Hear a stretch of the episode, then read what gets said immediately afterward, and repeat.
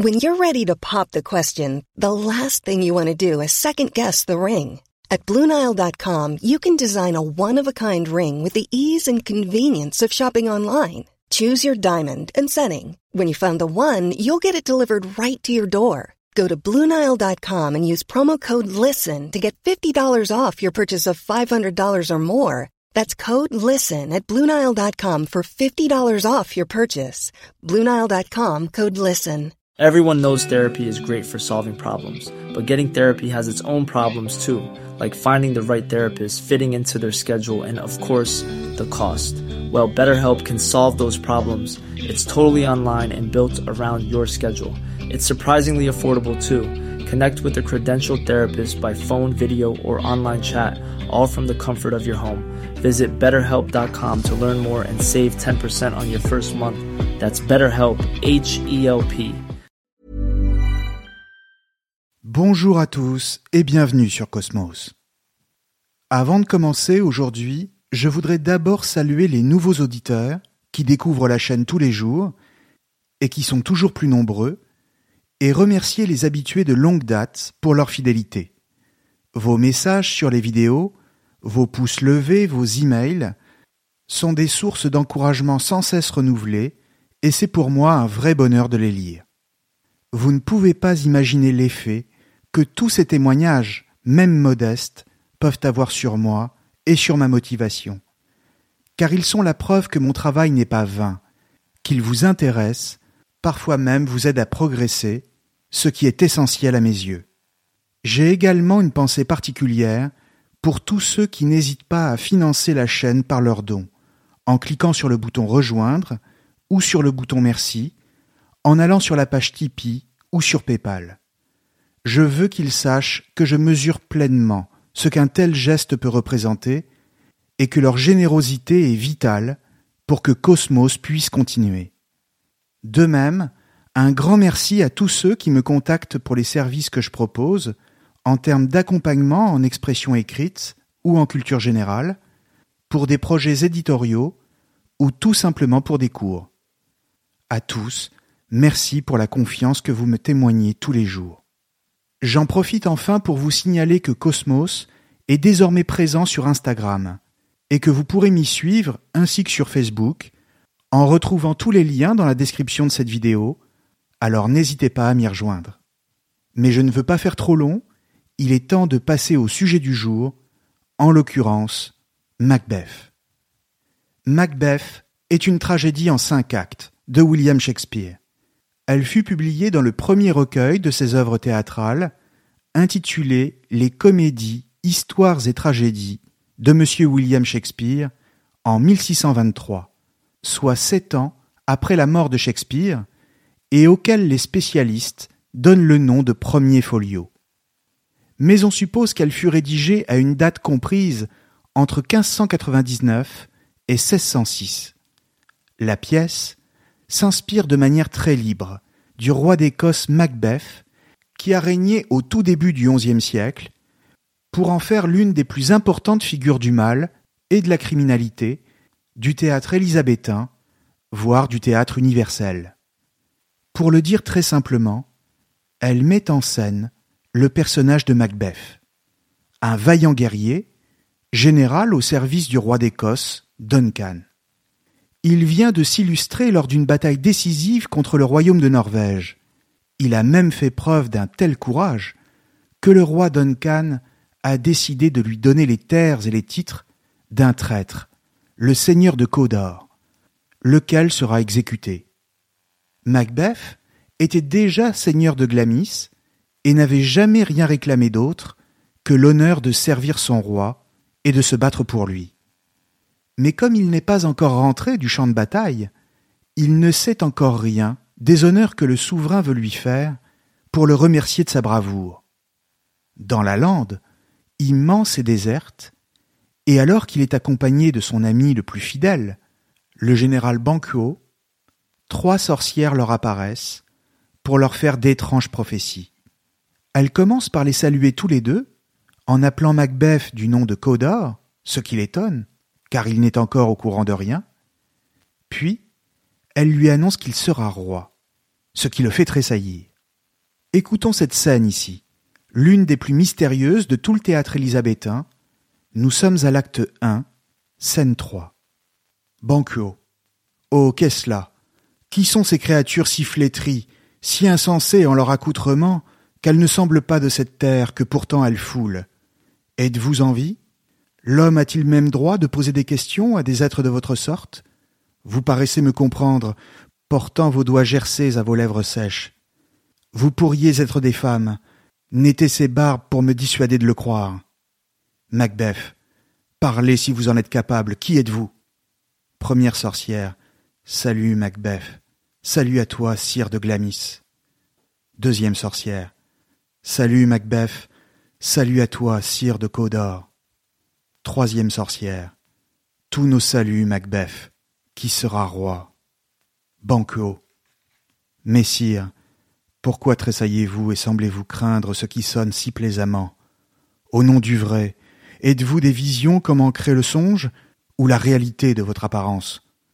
Mon compagnon, vous l'avez salué de son titre de maintenant, puis de la prédiction d'une autre noblesse, puis d'une espérance royale, et il en est tout bouleversé.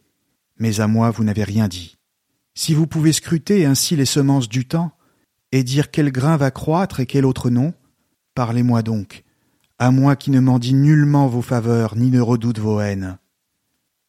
Première sorcière, moindre que Macbeth, mais plus grand. Deuxième sorcière, moins fortunée que lui, mais tellement plus. Troisième sorcière, qui procréera des rois, toi qui ne l'es pas. Première sorcière, Banquo et Macbeth, salut, salut. Le brouillard s'épaissit. Macbeth, restez bouches obscures, dites-m'en plus. Puisque mon père Sinel est mort, je suis Glamis, je le sais. Mais Codor, le baron de Codor est vivant, c'est un gentilhomme prospère. Et être roi, je ne puis en rêver de façon moins vaine que me croire Codor. Dites, d'où tenez-vous cette étrange prescience Dites pourquoi vous nous avez arrêtés de ces saluts prophétiques sur cette lande lugubre. Parlez, je vous l'ordonne. Les sorcières disparaissent. Fin de citation. On voit qu'après cette révélation, les trois sorcières disparaissent dans le brouillard comme si elles étaient venues du royaume des songes. Pourtant, les deux compagnons n'ont pas rêvé. Ils ont bien vu et entendu les sorcières leur dire que Macbeth serait roi et que Banquo aurait des descendants qui ceindraient eux-mêmes la couronne à leur tour. Comprenons bien ici que le public devant lequel Shakespeare se produit sur scène, au début du XVIIe siècle, donne encore du crédit à toutes sortes de superstitions.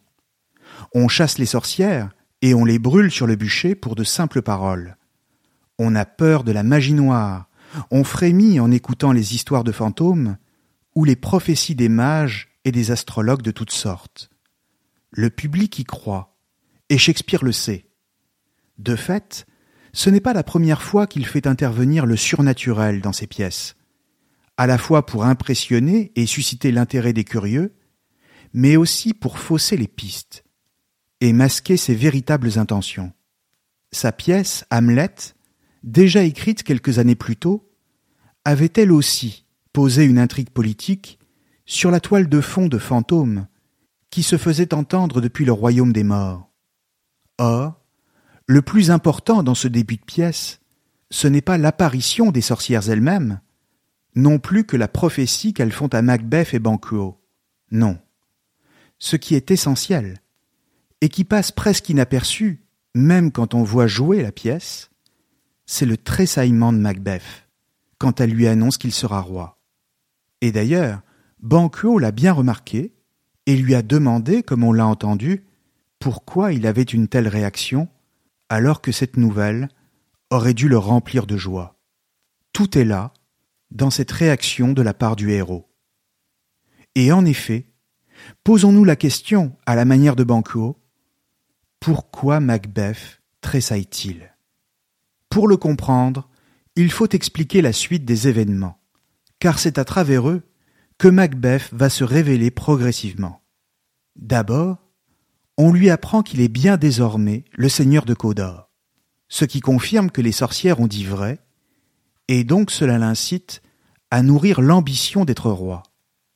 Simplement, alors qu'il pourrait laisser faire les choses et s'en remettre sans intervenir au cours des événements, il sent qu'en lui apparaît un désir de tout précipiter.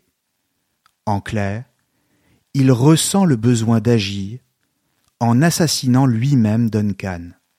L'idée de prendre le pouvoir ne l'avait pourtant jamais effleuré, encore moins de le faire en passant par le meurtre. Il a donc suffi que trois sorcières lui fassent une prédiction pour que non seulement s'allume en lui la flamme d'une ambition démesurée, et que de surcroît il soit prêt à tout pour y parvenir. En un instant, le brave et fidèle chevalier qu'il était est donc devenu un comploteur et un assassin en puissance. Le mal a pris racine en lui. Et s'il a tressailli en écoutant les sorcières, c'est parce qu'il a tout de suite senti ces sentiments nouveaux l'envahir, comme s'il prenait conscience de ce dont il était capable. Mais pour l'heure, cela ne suffit pas encore à le faire passer à l'acte. Macbeth est secoué par une telle sensation. Il s'interroge, il hésite. Serait-ce le diable qui se manifeste à lui pour lui faire commettre le mal? Impossible, se dit-il, car pourquoi m'aurait-il d'abord dit le vrai en m'annonçant que j'étais seigneur de Codor, si c'était pour me tromper ensuite et se jouer de moi? Serait-ce le ciel alors, c'est-à-dire Dieu, qui me révélerait ses plans et ce qu'il attend de moi? Impossible encore. Car comment pourrait-il m'ordonner de tuer? Là encore, donnons la parole à Shakespeare, au moment où Macbeth et Banquo s'interrogent sur cette apparition. Nous sommes toujours à l'acte 1, scène 3. Banquo. Plus que le titre de Codor, c'est la couronne qui risque de vous enflammer, si vous prenez trop au sérieux ces choses. Oui, c'est étrange, mais bien des fois les forces des ténèbres, pour nous gagner à notre propre perte, disent le vrai d'abord, savent nous séduire avec des bribes de franchise, et c'est nous trahir de façon d'autant plus profonde. Macbeth, à part. Déjà deux vérités dans ce qu'on m'a dit. C'est un prélude heureux pour l'orchestration de mon thème royal. Cette visite surnaturelle ne peut venir du diable. Ah, ni du ciel. Du diable, mais comment m'expliquer alors cet acompte sur le succès? Un commandement qui se révèle vrai. Car je suis Codor. Du ciel. Mais pourquoi puis-je, dans ce cas, me laisser envahir par cette hantise, dont l'insinuation abominable fait se dresser mes cheveux et cogner mon cœur pourtant solide contre mes côtes, comme jamais encore.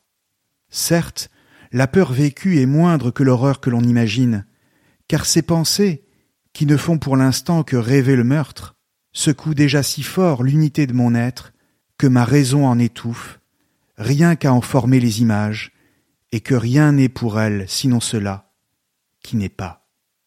Fin de citation. En réalité, plus Macbeth s'interroge, plus il se sent perdu. La seule chose qui lui apparaît comme certaine est la présence du mal qui l'envahit peu à peu pour l'attirer toujours plus dans les abîmes de noirceur que sont devenues ses propres pensées. Et cela sans qu'il puisse comprendre d'où ce mal lui vient? Comment en est-il arrivé là? Devant ses doutes, pourquoi ne pas laisser le hasard faire son œuvre se dit-il? Seulement voilà. Rentré chez lui, sa femme, Lady Macbeth, à son tour, le pousse à passer à l'acte d'autant que le roi est là, et que la cour s'est installée dans son château. Et alors que rien ne permet de penser que cette épouse ait jamais eu pour son mari et pour elle-même la moindre ambition, il est très clair qu'elle est désormais, elle aussi, comme possédée par un démon, qui prône le meurtre, le régicide, pour s'approprier frauduleusement le pouvoir. Ce n'est plus seulement Macbeth mais un couple qui est maintenant contaminé par la passion la plus noire et la plus dévastatrice. Macbeth hésite toujours. Mais quand au cours de la soirée, Duncan apprend à la cour qu'il a choisi son fils, Malcolm, comme héritier de son trône, tout bascule. Et Macbeth se décide à exécuter le plan fomenté par sa femme. De nuit, il se rend dans la chambre de Duncan et le poignarde à mort. Mais il est horrifié par ce qu'il vient de faire. Comme dans un état second, et brandissant ses mains ensanglantées, il se lamente en criant qu'il ne pourra jamais plus trouver le sommeil. Lady Macbeth doit donc intervenir, en barbouillant de sang les deux chambellans du roi, dans le but de faire croire qu'ils sont les véritables assassins. Au matin, quand on découvre le roi étendu, mort sur son lit, dans une mare de sang, Macbeth égorge encore les deux chambellans devant les nobles qui sont arrivés pour constater la mort du roi. Dans le même temps, l'héritier du trône, le jeune Malcolm, s'enfuit, faisant planer sur lui tous les doutes. Macbeth s'empare alors du pouvoir et s'impose comme le nouveau souverain d'Écosse. Mais son sentiment de culpabilité est désormais enraciné au plus profond de son âme, et il sait qu'il sera pour toujours la proie des reproches que lui adresse sa propre conscience. Comprenons bien ce qui fait toute la modernité de Shakespeare ici. D'une manière générale, pour les anciens, c'est-à-dire les tragédiens grecs, un tel crime aurait forcément été mis en scène comme la conséquence d'une malédiction divine. Chez les Grecs, on aurait expliqué un tel geste comme le résultat de la colère d'un dieu ou d'une déesse qui aurait fait exécuter sa vengeance en utilisant tel ou tel personnage. En ce sens, les héros tragiques de l'Antiquité sont presque toujours des jouets dans les mains de forces surnaturelles qui les dominent et les poussent à agir pour faire leur propre malheur. Ces héros n'ont donc pas d'autre choix que de se soumettre à la force du destin dans lequel ils sont entraînés, malgré eux, et donc d'obéir à la volonté des dieux qui décident de tout ou si vous préférez, les hommes ne sont pas responsables des actions qu'ils commettent.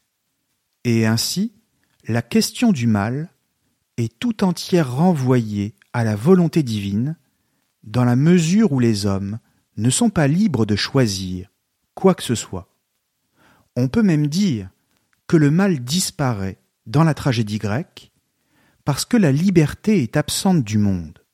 À l'inverse, le cosmos des Grecs est uniquement dominé par le destin, lequel n'a rien à voir avec la morale. Ce qui arrive, arrive, et c'est tout.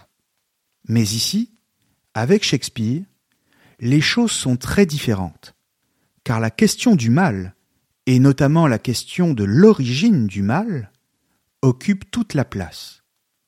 Toute l'interrogation de Shakespeare, ce qui l'intéresse avant toute autre chose, c'est de savoir d'où vient le mal. Or, au début de la pièce, on aurait pu croire que le mal venait de forces surnaturelles, puisque ce sont des sorcières, qui sont de véritables démons, qui cherchent à faire perdre son âme à Macbeth.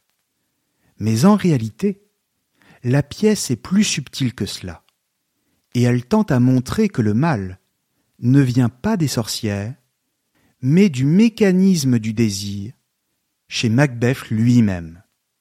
Shakespeare entend montrer que c'est en suscitant chez lui un désir de pouvoir, en lui disant qu'il sera roi, qu'il va progressivement faire le mal. La question de savoir si les sorcières ont un réel pouvoir de divination n'a que peu d'importance, et leur dimension surnaturelle encore moins. L'intérêt pour Shakespeare, n'est pas de savoir s'il existe des forces toutes puissantes au-dessus des hommes, mais de voir comment le désir en nous nous conduit à agir. Or, justement, Macbeth est presque instantanément troublé, car il sent bien que le désir le travaille. D'emblée, son imagination lui fait apparaître toutes sortes de représentations où il se voit tuer le roi, ce qui a pour conséquence de l'effrayer, et de lui faire perdre tous ses repères. Peu à peu, il est jeté dans un monde d'illusions qu'il ne maîtrise pas, et où il ne sera plus que le jouet de ses fantasmes et de ses propres peurs. Dans ces conditions, nul besoin pour les sorcières de lui jeter un sort, ou de faire peser sur lui une quelconque malédiction.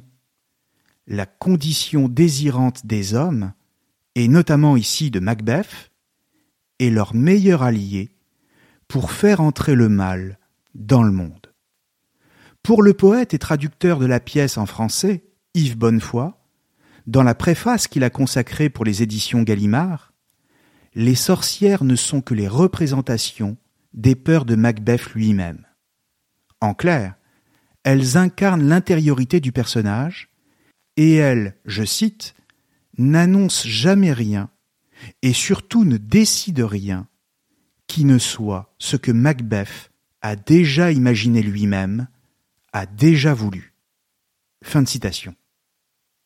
La conséquence est que Shakespeare nous invite à voir le mal, non pas comme le fait de forces surnaturelles, dans lesquelles il ne croyait sûrement pas, mais plutôt comme le fruit de la tentation, toujours présente en l'homme lui-même.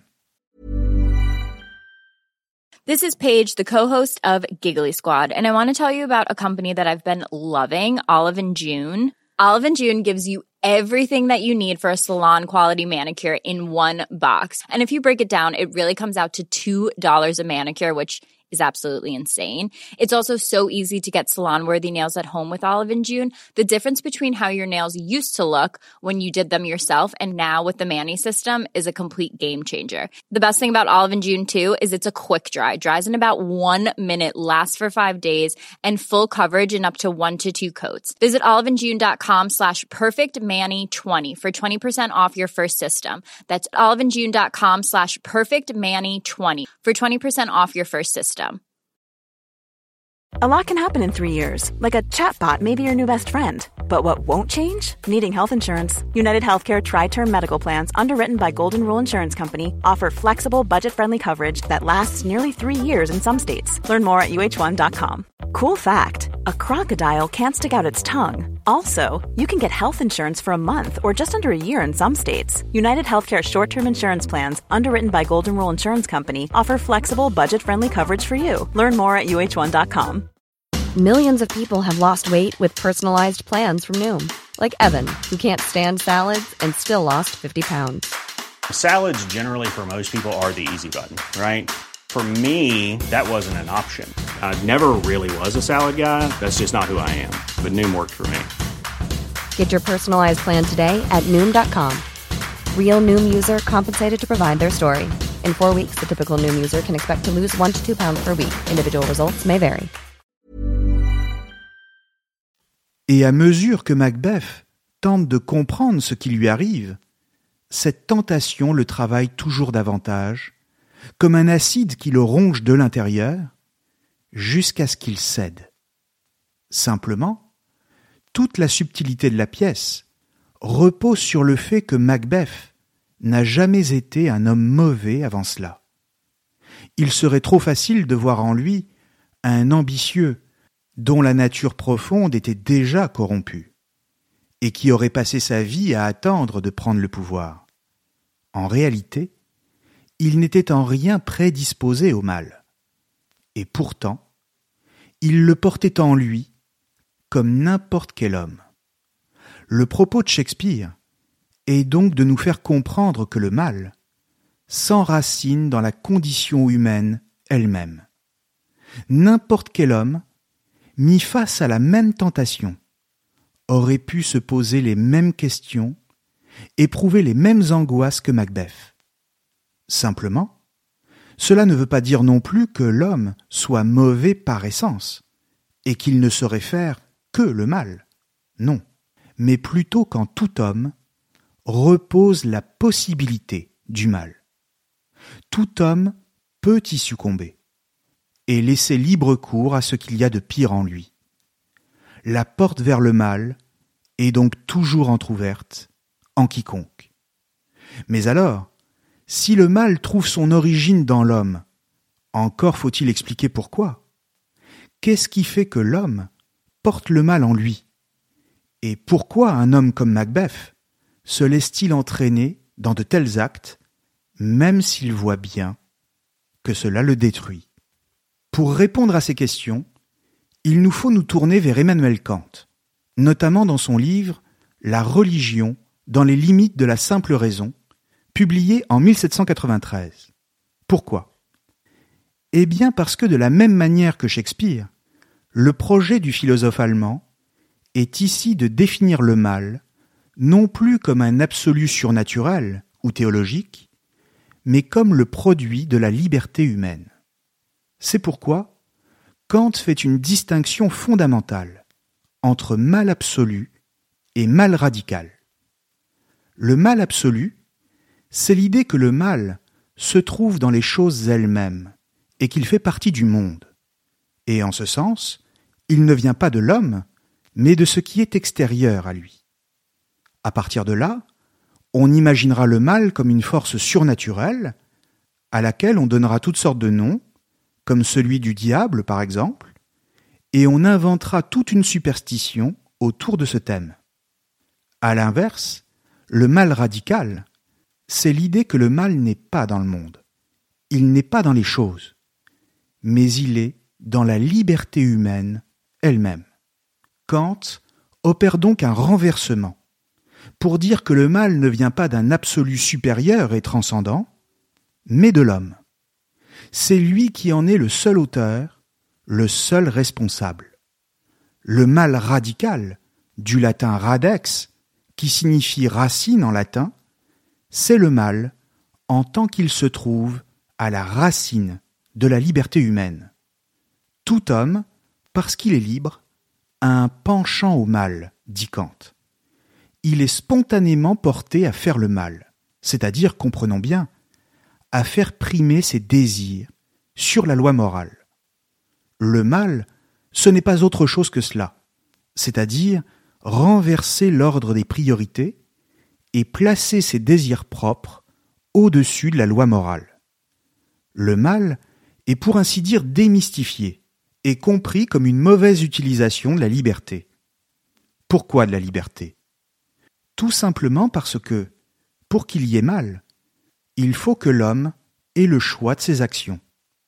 Il a le choix entre respecter la loi morale, qui se présente à lui sous la forme de la raison, Kant l'appelle la raison pratique, et ses désirs. D'un côté, tout homme connaît son devoir, car il entend ce que lui dit sa raison, à travers laquelle la loi morale s'exprime sous la forme d'un impératif catégorique. Cette loi lui rappelle catégoriquement, pour ainsi dire, c'est-à-dire sans discussion possible, ce qu'il doit faire. Encore une fois, tout homme le sait, même le plus ignare.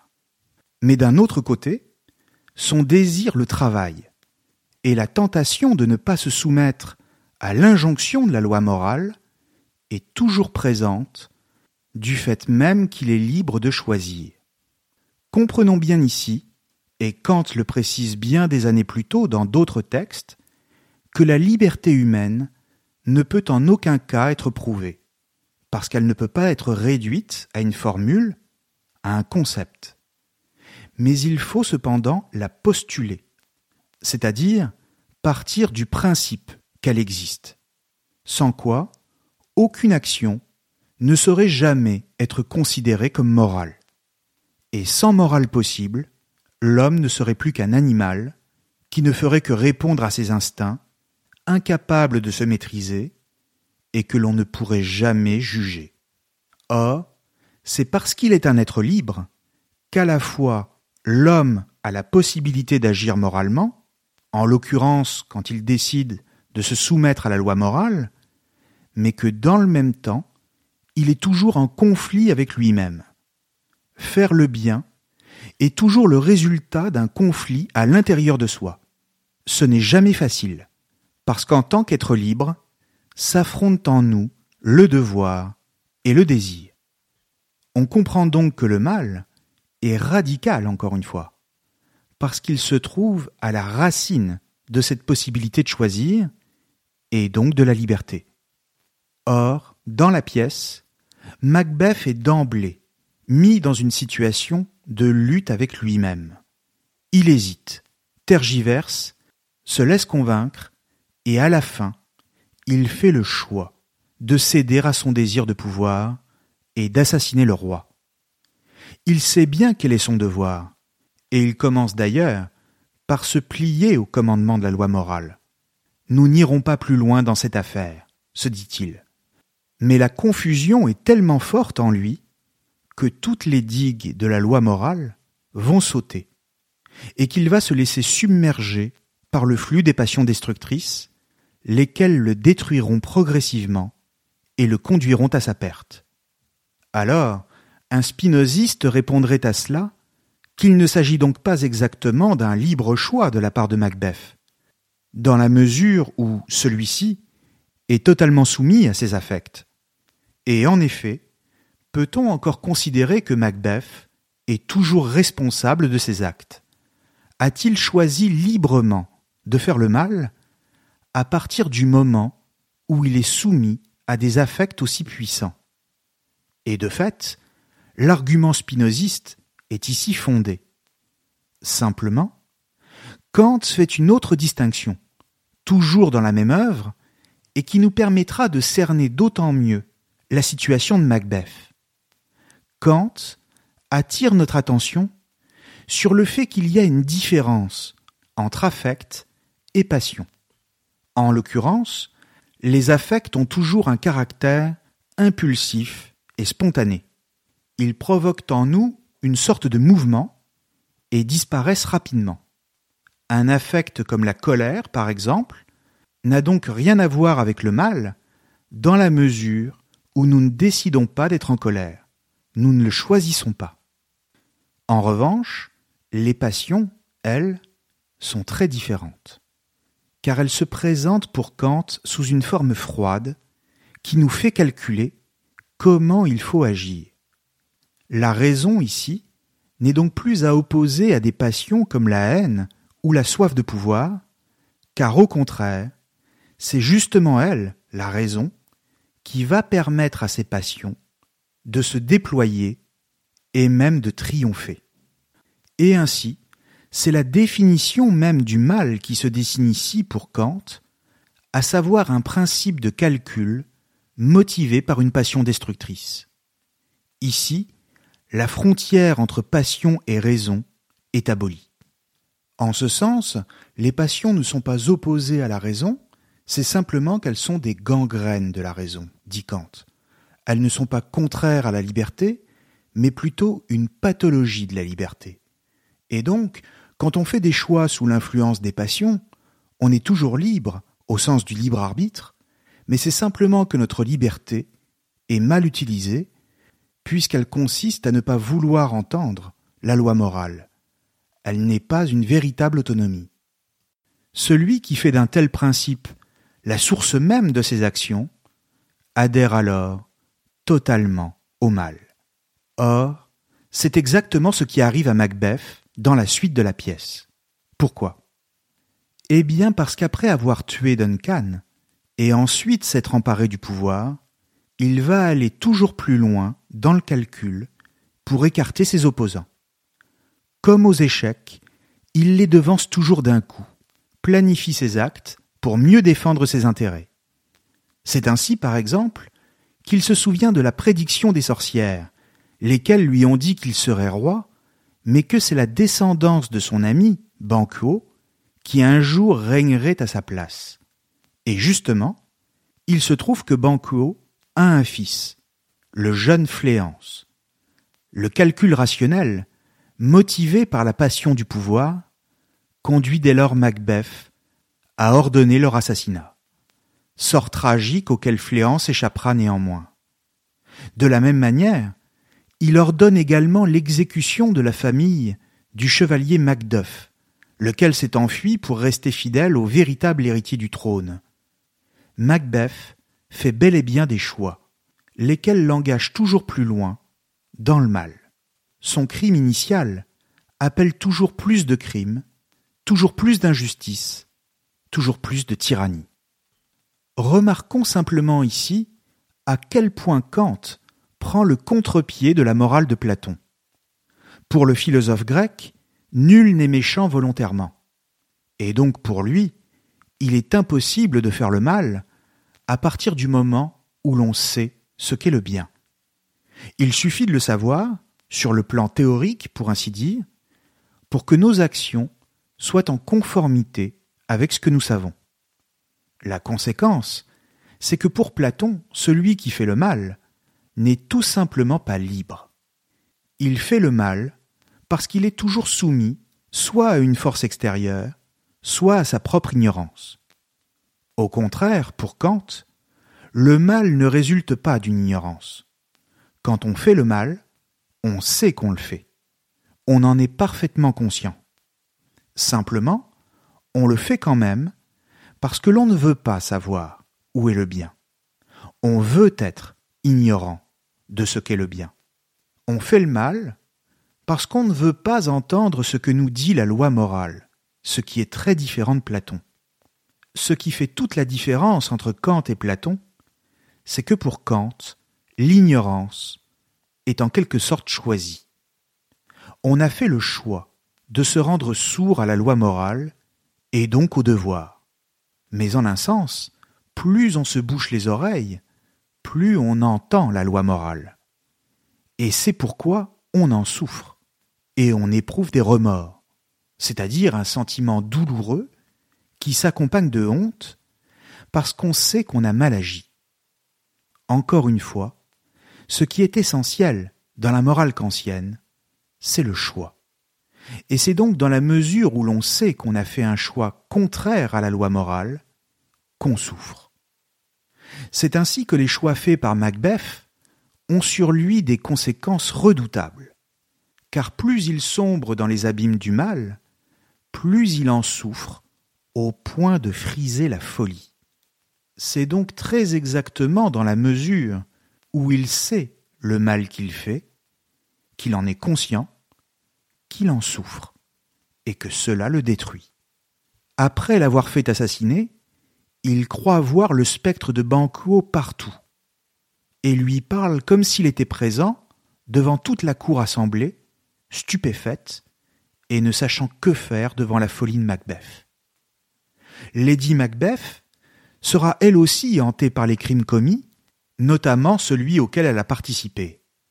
Elle devient somnambule et cherche sans cesse à se laver les mains, parce qu'elle pense qu'elles sont toujours couvertes de sang. En apprenant la mort de sa femme, Macbeth en vient à reconsidérer le sens de toutes ses actions et plus largement de la vie elle-même. Et cela parce que le couple est allé si loin dans le mal et descendu si profond dans les abysses que plus rien ne semble se justifier. À partir de là, la question de fond qui se pose est celle de savoir si la souffrance qu'il éprouve témoigne d'une autre possibilité, celle de revenir du mal et de se convertir à nouveau au bien. Encore une fois, je rappelle qu'il ne s'agit pas d'un bien et d'un mal au sens religieux de ces termes, mais au sens de la place qu'on donne à ses propres désirs par rapport à la loi morale. Faire le bien, c'est subordonner son désir à son devoir. Et faire le mal, au contraire, se définit comme la primauté donnée à son désir en tentant de ne plus entendre la loi morale en nous. C'est le mal, car accorder la primauté à son désir, à son désir propre, c'est sacrifier celui des autres, et l'on voit bien dans la pièce jusqu'où cela peut conduire. Or, est-il possible de revenir du mal après s'y être enfoncé? Celui qui a sombré dans le mal radical, donné libre cours à tous ses désirs, est-il irrécupérable? La question se pose d'autant plus qu'un tel individu donne l'impression d'avoir forgé, à force de faire le mal, une sorte de seconde nature. Il est allé tellement loin que désormais il lui semble impossible, à lui-même, de changer de comportement, alors même qu'il s'en plaint. Kant, toujours dans la religion dans les limites de la simple raison, explique qu'une telle chose est toujours possible. Et cela parce que, si faire le mal est devenu une seconde nature, contractée par l'habitude de le faire, alors c'est qu'il est toujours envisageable de la changer elle aussi à son tour. Kant explique que si l'homme a un penchant à faire le mal, comme je le disais tout à l'heure, il a également, dit-il, une disposition au bien, laquelle est encore plus profondément ancrée en lui. Pourquoi cette disposition au bien est-elle encore plus profonde en l'homme que son simple penchant au mal? Eh bien simplement parce qu'il souffre de faire le mal. Il témoigne d'un profond désespoir dans le mal. Encore une fois, tel est bien le cas de Macbeth, qui s'enfonce toujours plus dans le mal, tout en étant désespéré de le faire. Alors, peut-être me direz-vous, d'accord, Macbeth est désespéré de faire le mal. Mais est-ce le cas de n'importe quel homme? Peut-on postuler, pour n'importe quel criminel, qu'il est désespéré en faisant le mal?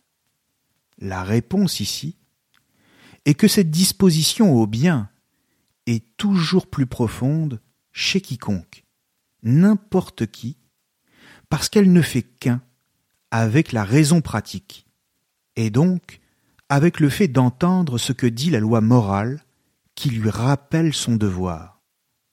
Comme je le disais tout à l'heure, tout homme l'entend. Et c'est parce qu'il l'entend qu'il souffre de ne pas la suivre. Plus il se bouche les oreilles, plus celle-ci est assourdissante. Autrement dit, tout homme peut faire le choix de revenir du mal, et donc peut prendre la décision de ce que sera son caractère.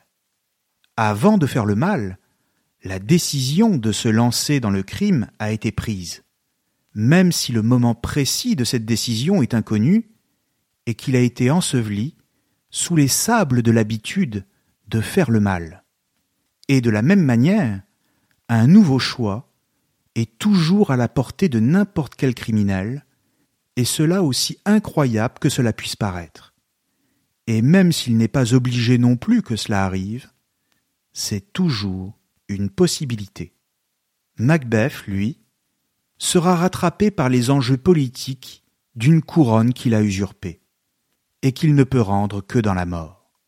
Son destin était d'ores et déjà scellé par les impératifs de la tragédie elle-même. Mais la vie, elle, n'est pas forcément une tragédie où tout serait déjà joué d'avance. Et quand bien même serait-elle un théâtre, c'est encore à chacun de choisir le rôle qu'il veut y jouer. Merci à tous et à très bientôt sur Cosmos.